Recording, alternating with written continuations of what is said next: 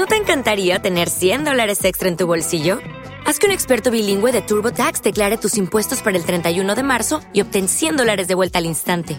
Porque no importa cuáles hayan sido tus logros del año pasado, TurboTax hace que cuenten. Obtén 100 dólares de vuelta y tus impuestos con 100% de precisión, solo con Intuit TurboTax.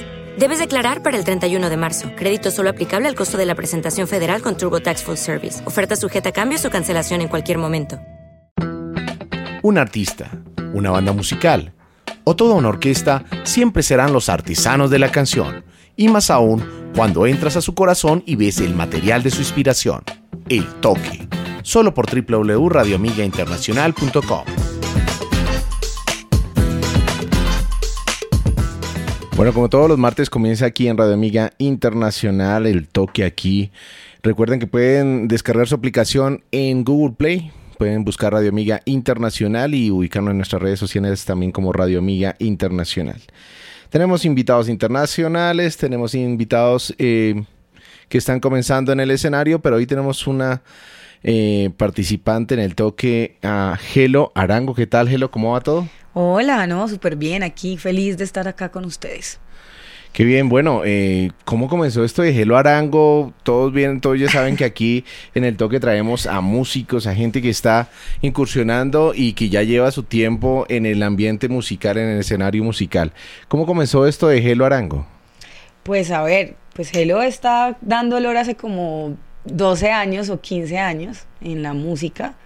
Mis papás pues obviamente el tema musical es un poco complicado porque la familia siempre está como preocupada si uno se dedica a este tipo de, actividades porque pues... Eso no da plata. Sí, eso no da plata, de qué va a vivir, pobrecita, ¿no? ¿Por qué no busca hacer algo, pues algo diferente para que monte una empresa o para que trabaje en un lugar? Bueno, entonces pues él lo empezó eh, así, pues al principio como la negación que mis papás de no porque no me apoyaran, sino porque se preocupaban un montón. Em, pero me decían, no, pero si usted es feliz, bueno, está bien, no hay, no hay ningún problema. Em, ¿Qué quiere hacer? Yo no, pues quiero estudiar música y bueno, era un tema complicado. Terminé estudiando comunicación social un par de semestres y después dije, no, yo lo que quiero hacer es música y me vine a vivir a Bogotá y pues así comenzó todo el, todo el, trayecto pues ahorita musical eh, de mi carrera y, conociendo gente y, trabajando en lugares, cantando y así. Pero ¿por, qué consideras que la gente ve que, que, la música es complicada o que no da plata? ¿Por qué esa percepción primaria? Pues porque es un, es un, es un ambiente muy, a veces muy pesado, digamos, cuando a uno le toca trabajar en, en sitios cantando, pues eh, le toca a uno mucho trasnochar, le toca a uno trabajar hasta horas, pues altas de la noche, ¿no? Tres de la mañana. Entonces a, los papás siempre les preocupa como el tema de la seguridad un poco. Y aparte porque pues entrar al, entrar al campo musical en Colombia no es tan fácil. Digamos que ahora se han abierto como un montón de posibilidades y de oportunidades porque ya como que otros países se han fijado en Colombia y han dicho, oiga, hay mucho talento en ese país, pero antes era mucho más difícil. Siento que ahora se ha, se ha como abierto un poquito más esa brecha y como que la gente está conociendo más a los artistas colombianos y quiere hacer vinculaciones y quiere hacer, eh, no sé, quieren hacer participaciones con otros músicos colombianos, no solamente pues con, con los internacionales o los que salieron de acá de modo internacional como Carlos Vives y Shakira y ya quieren hacer colaboraciones con otros artistas que están saliendo ahorita al campo musical. Entonces no es fácil ser músico, no es fácil, además porque uno siempre se cuestiona, bueno, ¿qué, qué tan bueno soy o qué tan talentoso soy? ¿Si voy a lograr llegar allá? ¿Será que es fácil llegar? Ajá, exactamente. Bueno, y, y iniciaste con qué oficio, cantando, o más bien grabando colaboraciones, algo más, más publicitario, más presentadora? Bueno, ¿cómo comenzó este, este, este momento que tú dijiste, voy a cantar definitivamente? Ese instante de tu vida que tú dijiste, me voy a dedicar a esto. Pues mira, lo más chistoso es que no empecé cantando porque se supone que yo venía a hacer una audición en Bogotá. Eh, por eso me, vine a vivir a Bogotá, porque dije, bueno, voy a hacer una audición eh, para, para trabajar en un bar. Em, pero pues finalmente no la pude hacer porque me, enfermé gravísimo, estuve súper enferma y no pude presentar la audición y me dijeron como, no, que embarrada, pues para otra oportunidad. Y yo como, ok, ¿ahora qué hago? Porque se supone que yo venía a eso, empaqué la maleta como un mes, mi mamá, yo sacaba la ropa, mi mamá me decía, ¿usted qué está haciendo? Y yo, no, pues yo me voy a ir a Bogotá. Y, y se reían de mí, decían, ¿por qué saca la ropa y vuelve y la lava y vuelve y la empaca otra vez? Porque yo no iba a desempacar la maleta. Entonces, eh, no, era muy chistoso. Mis hermanas se burlaban de mí y me decían, no, ¿usted qué se va a ir a hacer por allá? No sé qué. Finalmente dije, ¿cómo me voy a devolver si ya di todo ese, mejor dicho, ese show en mi casa que, que me iba y que no sé qué y que a cumplir mis sueños y cómo me voy a devolver? Entonces dije, no, voy a trabajar en lo que salga. Y de, terminé. De, dónde viene Gelo? De Buga. ¿De Buga la Grande? De Buga, de Guadalajara de Buga, del Milagroso. Entonces, nada, terminé eh, trabajando de mesera, de bartender, de, de, lo que saliera, mejor dicho. Lo que se llama un artista integral. Total. Entonces terminé trabajando en eso y después se me presentó una oportunidad pues como de, de trabajar con, con con unos músicos que también hacían cosas por ahí, entonces como que me fui conectando con gente que trabajaba en el medio, gente que trabajaba en música, después me hicieron una audición en otro, otro lugar, entonces terminé trabajando ahí un tiempo y así, ahí empezó la vaina, después ya en la parte de los jingles y la vaina comercial, porque conocí también a muchas personas que, que trabajaban en ese medio y me gusta mucho la locución, entonces también me metí como por ese lado, entre hacer talleres, bueno, en fin, un montón de cosas que pues me han servido muchísimo para alimentar la carrera que tengo pues que está empezando ahora. En todo este camino, ¿cuál fue tu tutor, como tu guía de pronto que tú, para, porque hay muchos artistas que de pronto consideran que lo pueden hacer solos o que realmente a veces con la sola formación consideran que ya van a llegar al estrellato, pero me imagino que hubo un tutor o, ciertos guías que te permitieron llegar a, esa, concentración de tu carrera. ¿Cómo fue o quién fue? Pues mira, mi, Dios me puso mucha gente, soy muy agradecida por eso, porque Dios a mí me puso mucha gente que conmigo ha sido muy, muy bonita, muy muy querida, eh, me ha querido ayudar muchísimo, me han dado muchísimos consejos que he recibido con todo el amor. Tengo muchas amigas que son cantantes, eh, pues eh, es, trabajan en el medio musical y son personas que pues son muy exitosas también. tuve la oportunidad de trabajar con muchas de ellas, en, en esa está Paola Vargas, que es una cantante también increíble. tengo amigas, por ejemplo, que trabajan en o sea, no, no es como que hay una sola persona, sino que tuve la fortuna de encontrarme con muchas mujeres, ¿sí? Eh, muchas mujeres que son muy talentosas, como Sandra Cerrato, eh, a las que les he aprendido muchísimo. Ellas han estado en Popstar, no sé si lo recuerdan. Por em, supuesto. Eh, pues digamos que son unas cantantes increíbles, Laura Mayolo, Isa Mosquera, o sea, hay un montón de cantantes que admiro muchísimo, que he tenido la oportunidad de trabajar con ellas y que he tenido como la cercanía y me han, y me han ayudado como, como a entender muchas cosas también, porque pues ellas ya han pasado por muchos procesos y, y como que no, o sea, siento que tuve la fortuna de, de, encontrarme con muchas personas que en el camino pues me fueron dando esos tips o esas, esas ayudas. Bueno, ahí me tiene claro eh, un poco el camino de, de, de Gelo Arango, pero de Gelo Arango, pero bueno, la parte de teatro, ¿cómo fue ese, ese porque acá yo, por ahí me dieron alguna información, actriz de teatro musical. Sí, pues estoy haciendo teatro musical.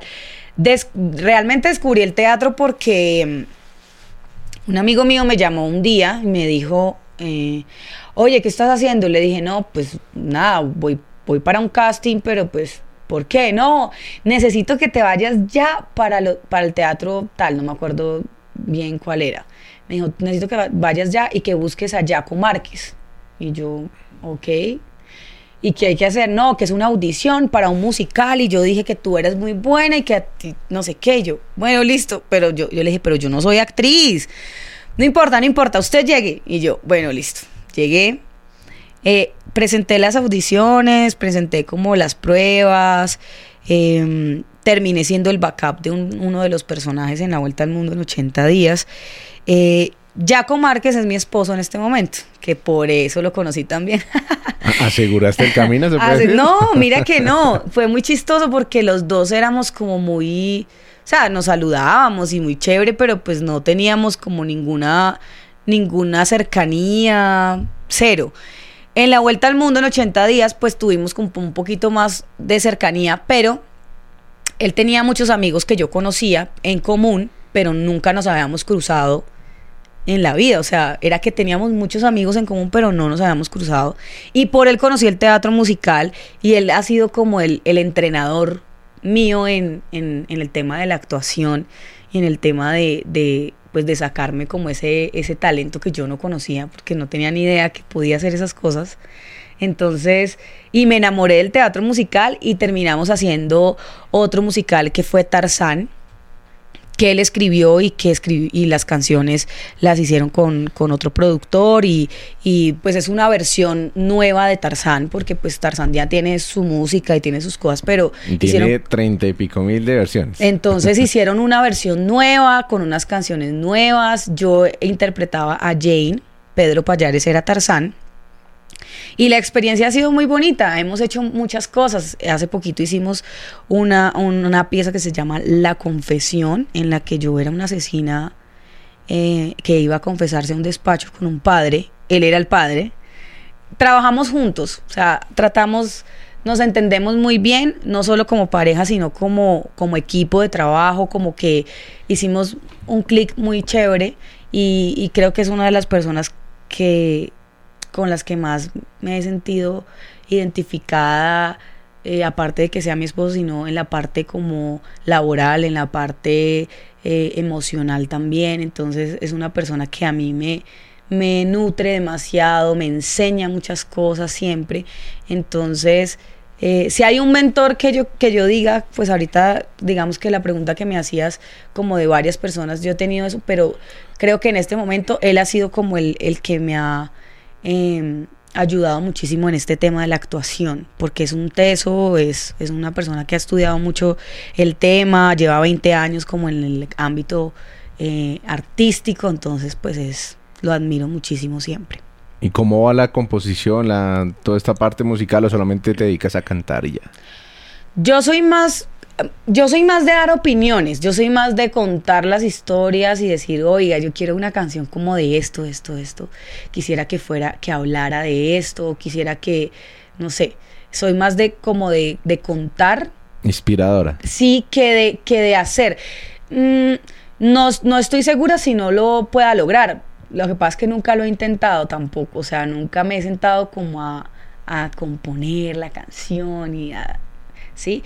Eh, pero hay gente que, que admiro mucho con, con, esas cosas porque son unos tesos y hacen una canción en 10 minutos, ¿sí? O les se les facilita demasiado hacer una canción. Yo me tomaría más tiempo, la verdad, creo que me lo tomaría. Es bien complejo. Sí, es complejo, creo que no es tan fácil componer. Y pues para todos los radioamigos, recuerden que pueden comunicarse en www.radioamigainternacional.com, ahí nos pueden escuchar desde cualquier parte del mundo. Y les comento a todos los radioamigos que ella conoce a Don Teto. ¿Cómo es el cuento de Don Teto? No, en realidad yo conozco a los de Don Teto. Los de Don Teto son una banda muy chévere, muy, muy, muy divertida. Son, son pues, digamos que es, es una banda de rock eh, que conozco por, por el amigo que les contaba ahorita, que es Jorge Holguín, que, que es productor, y tuve una cercanía con ellos, pero, pero en realidad no soy tan amiga de ellos, los conozco, pero grabé algunos coros para su, para su producto, pues que me llamó mi amigo que es el productor de, de Don Teto.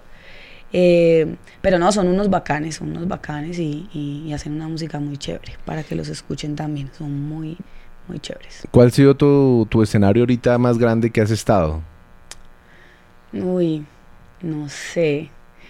Eh, creo que el que más gente tenía, eh, un, un, un, concierto que hicimos, eh, yo, yo canto en una yo pues yo canto también en muchas bandas y hago muchas cosas, y tenía una banda de funk que se llama Estudio 54.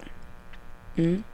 que el cantante que, que la fundó y que, y que tiene esta banda se llama Andrés Restrepo, es un cantante increíble y además es muy amigo mío, lo quiero muchísimo, también ha sido otra persona que se cruzó en mi camino para eso, eh, como para ayudarme y para estar ahí como apoyándome.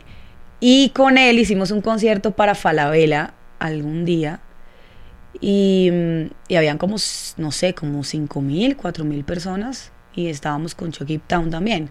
Entonces creo que es el concierto más grande que, al que, pues, al que es, en el que he participado, ese concierto. Aparte de los nervios, ¿qué se te pasa por la cabeza? En ese momento de tocar esa tarima y decir, ya el micrófono está prendido y solamente es abrir mis cuerdas vocales. No, la verdad, a mí me pasa algo y es que yo necesito como, yo siento que cuando canto suelto como un montón de, de sentimientos y de cosas que de pronto tengo represadas durante el, no sé, la semana o el estrés, o, y siento que cuando canto yo libero todas esas cosas y como que no siento tanto nervio, así como tanto no, es más bien como una ansiedad, como de ya empezar y como de soltar y como de entregarle a la gente pues lo que uno lo que uno es, lo, lo que uno quiere transmitirles y eso, eso es lo que siento más, más que como nervios y, uy, no, de pronto no lo voy a hacer, o inseguridades, porque seguramente hay muchos cantantes que sienten eso. A mí no me ha pasado, pues digamos que no, no, no creo que me haya pasado eso de, y si no les gusta, y, qué tal, porque siento que lo he hecho cuando he estado preparada para eso. Por supuesto. Cuando no lo he estado, digo, no, no estoy lista y no lo voy a hacer, porque no me siento lista. Entonces como que me ha pasado más bien es como lo, lo contrario, he sido más sensata como en eso. Y cuando no me sentía lista decía, no, yo no puedo hacer eso, todavía no lo puedo hacer porque no estoy preparada. Bueno, eh, mientras tanto te vas a, armar una respuesta de qué es para ti la música y vamos a escuchar algo de Gelo Arango aquí en Radio Miga Internacional.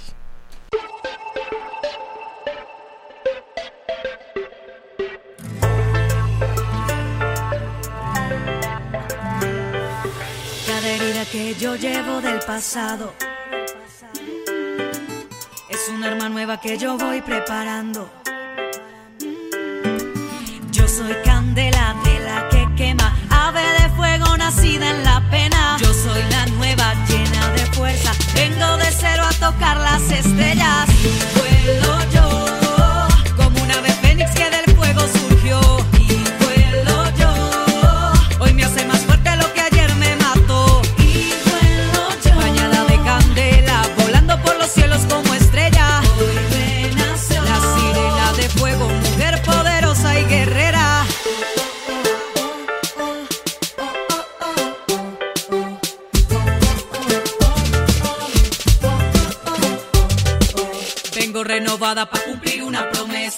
Pobrecito el tipo que de mí ya no se acuerda. Vengo a buscar una oportunidad de traerle justicia y hacerle pagar.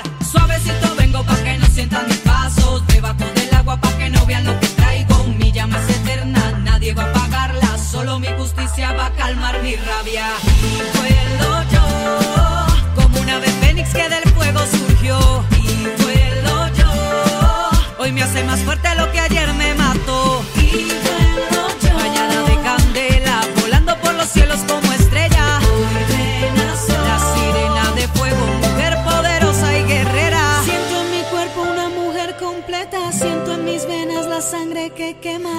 Siento de nuevo que tengo la fuerza. Nadie imagina que vengo de vuelta. Siento en mi cuerpo una mujer completa. Siento en mis venas la sangre que quema. Siento de nuevo que tengo la fuerza. Nadie imagina que vengo de vuelta. Oh, oh, oh, oh. Nadie imagina que vengo a la guerra.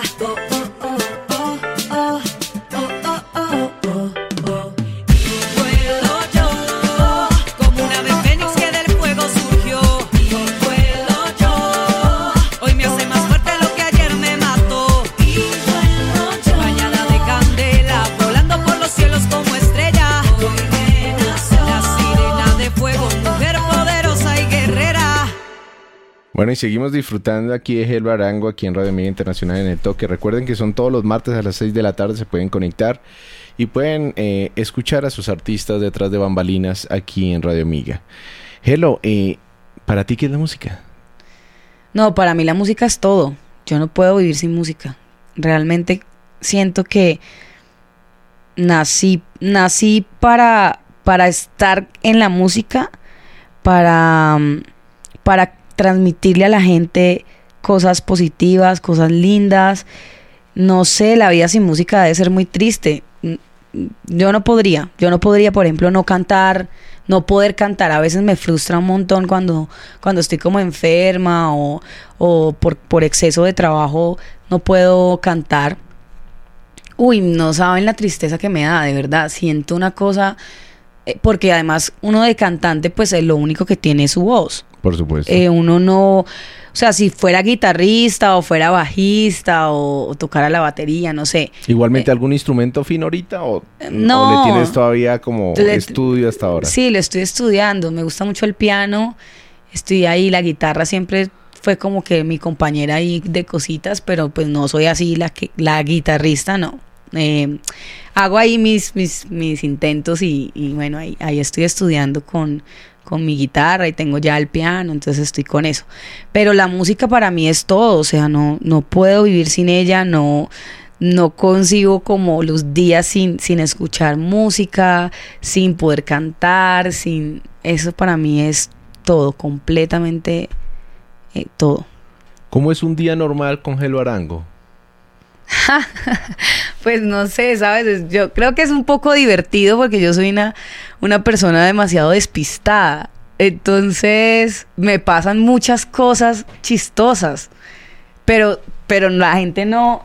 O sea, cuando estoy con amigos y todo, les da mucha risa porque yo no soy tan consciente. Yo lo hago porque es, mi, es natural en mí ser así.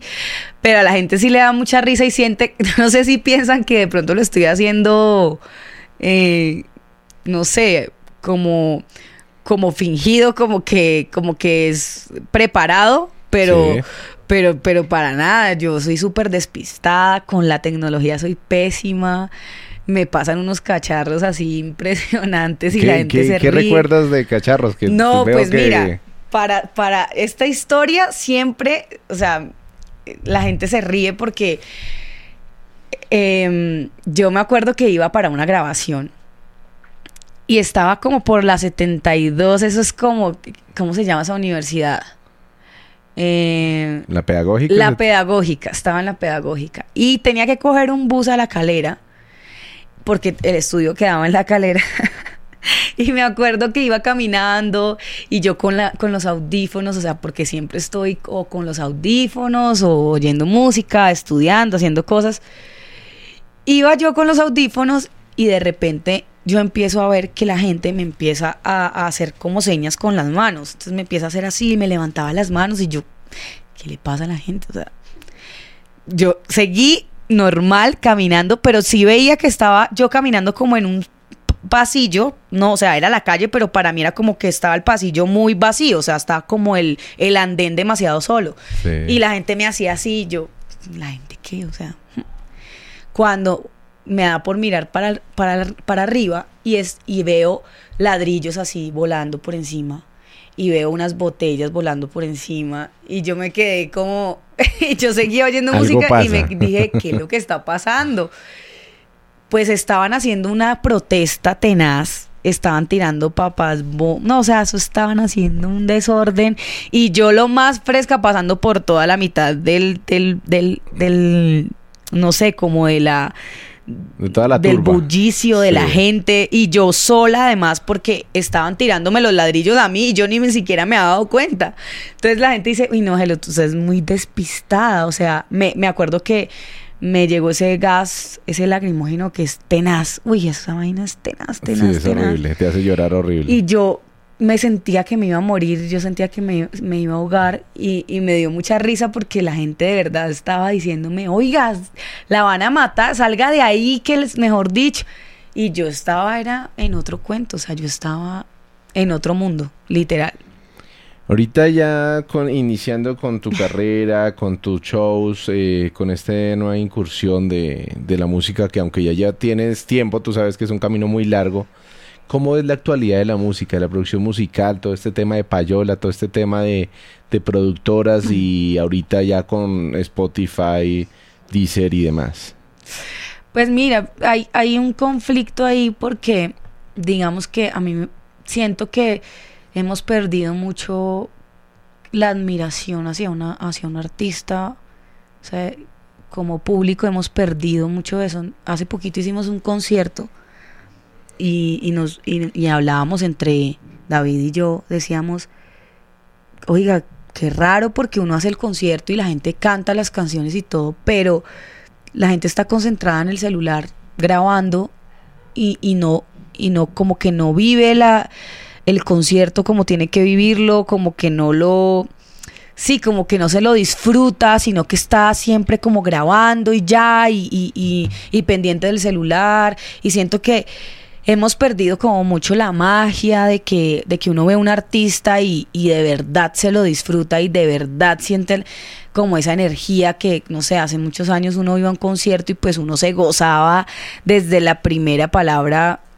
Entonces como que eh, siento que la industria ha crecido muchísimo y claro, la payola y todo esto pues ha ayudado a que artistas crezcan y toda la cosa, pero siento también que, que se está haciendo mucha música como desechable, siento yo, porque tú ya no, o sea, si tú, para poner un ejemplo, uno oye una canción como despacito, pero uno ya a los seis meses ya no la quiere volver a oír, ¿sí? Ya se quema totalmente. Sí, total. Entonces es como, ay, ya no quiero oír más esa canción, ya no la voy a tener en mi lista de reproducción, ya la sacó. Y además ya se perdió toda esta cultura de coleccionismo, de comprar el disco. porque no hay tener- mística, entonces no hay mística de que tú estás, mejor dicho, que tú sientes ese, ese amor por un artista y además porque los tienes tan cerca también un poco con el tema de las redes sociales, con el Instagram y con el Facebook, que tú no sientes como esa es eh, como que tú sientes que lo conoces y sabes quién es, entonces no no importa. Siento que ha pasado mucho, se ha perdido esa magia de de ay, ¿cómo será este personaje? Eh, no sé, quisiera verlo en concierto. Siento que ahorita pasa muy poco con muy pocos artistas. ¿Y, y cómo Sí. crees que um, debería ser esa curación a, a la música?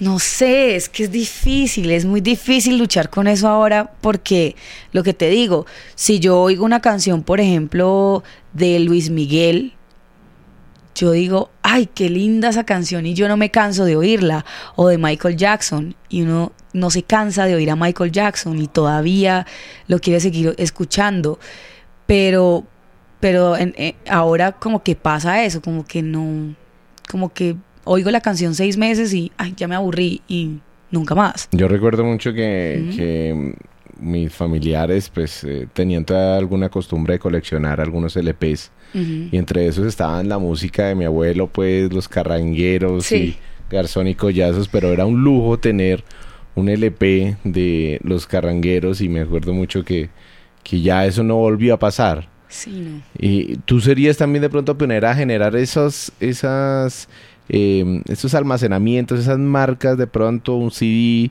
un LP o algo algún día de, tu carrera musical o realmente ya te acoplaste a la realidad digital. No, yo creo que yo soy bien análoga, entonces yo creo que en algún punto me inventaré alguna cosa divertida para que la gente tenga algo real, o sea, físico, no solamente en las plataformas digitales.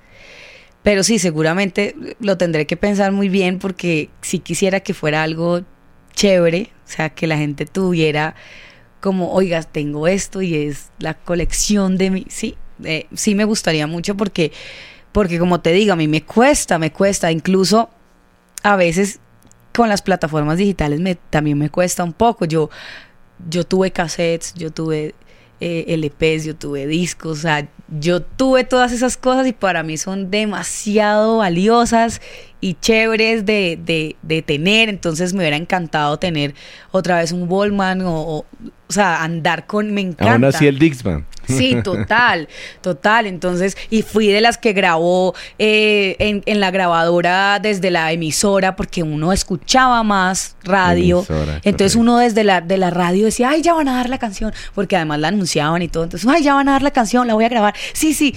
Y a uno le daba una piedra cuando el, cuando el locutor se metía en la mitad y uno decía, ¿por qué? Porque uno la quería tener completica, limpia. O sea, esas cosas yo las extraño muchísimo, las extraño mucho. Ya a tal punto que ahorita marcan la canción cada 10 segundos, ¿no? Sí, total, total. Entonces como que, como que sí me hace falta, a mí me hace falta ese, ese, ese tema de lo análogo, me, me parece muy, muy chévere. Y hablando de análogo y digital, ¿dónde te encontramos en redes sociales? En redes sociales estoy como arroba Gelo Arango. Gelo se escribe G de gato E L O Arango. En todas mis plataformas estoy así, en Twitter, en Instagram y en Facebook. Correcto. Bueno, Gelo, muchas gracias por venir acá en Radio Amiga Internacional, acá en El Toque. Ay, no, a ustedes, la pasé muy bien, me divertí mucho. Una entrevista diferente, una entrevista un poco más humana y quitarle un poco a la fama a los artistas y descubrir un poco más el corazón. Me encanta, me encanta. Estuve súper feliz acá con ustedes, de verdad que sí. Bueno, acabemos con, con un tema más de acá de Gelo Arango y me imagino que seguirá rotando en la pro- programación musical aquí en Radio Amiga Internacional. Muchas gracias por venir. Recuerden que pueden conectarse en nuestras redes sociales, en nuestras redes sociales arroba Radio Amiga Internacional, descarguen la aplicación y conéctese en www.radioamigainternacional.com. Esta es la historia que les vengo a contar. La de un hombre falso y su engaño mortal. Toda mi vida le entregué sin preguntar. Y terminé entre las rejas en esta oscura realidad.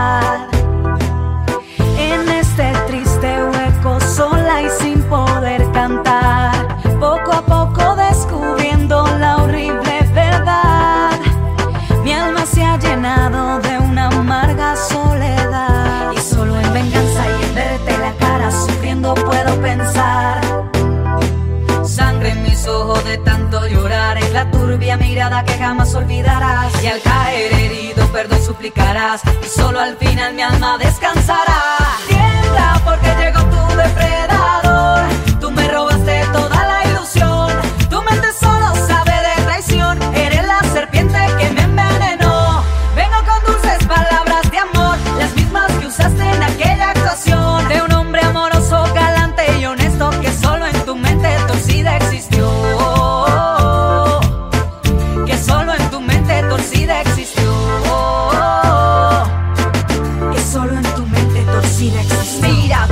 Porque llegó la jebasa. Tan pronto como pueda voy a darte mi venganza. Iluso te volviste y hasta muerta me creíste. Pero nadie va a salvarte porque vine a destruirte. Desde mi condena te pensaba diariamente y muy frecuentemente. Yo soñaba con tenerte. Porque por amor un día todo lo perdí. Pero vuelvo renovada solo para verte sufrir.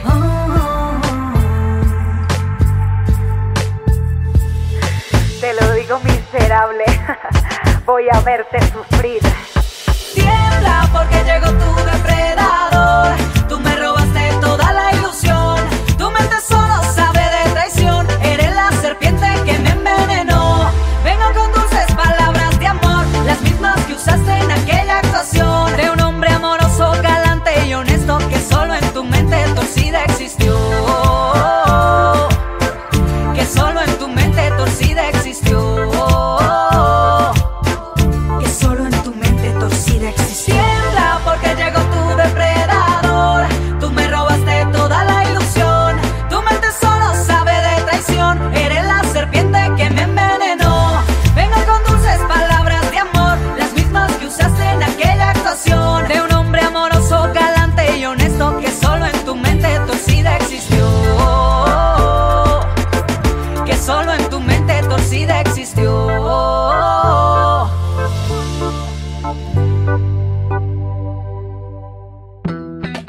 Artista, una banda musical o toda una orquesta siempre serán los artesanos de la canción, y más aún cuando entras a su corazón y ves el material de su inspiración, el toque, solo por www.radioamigainternacional.com.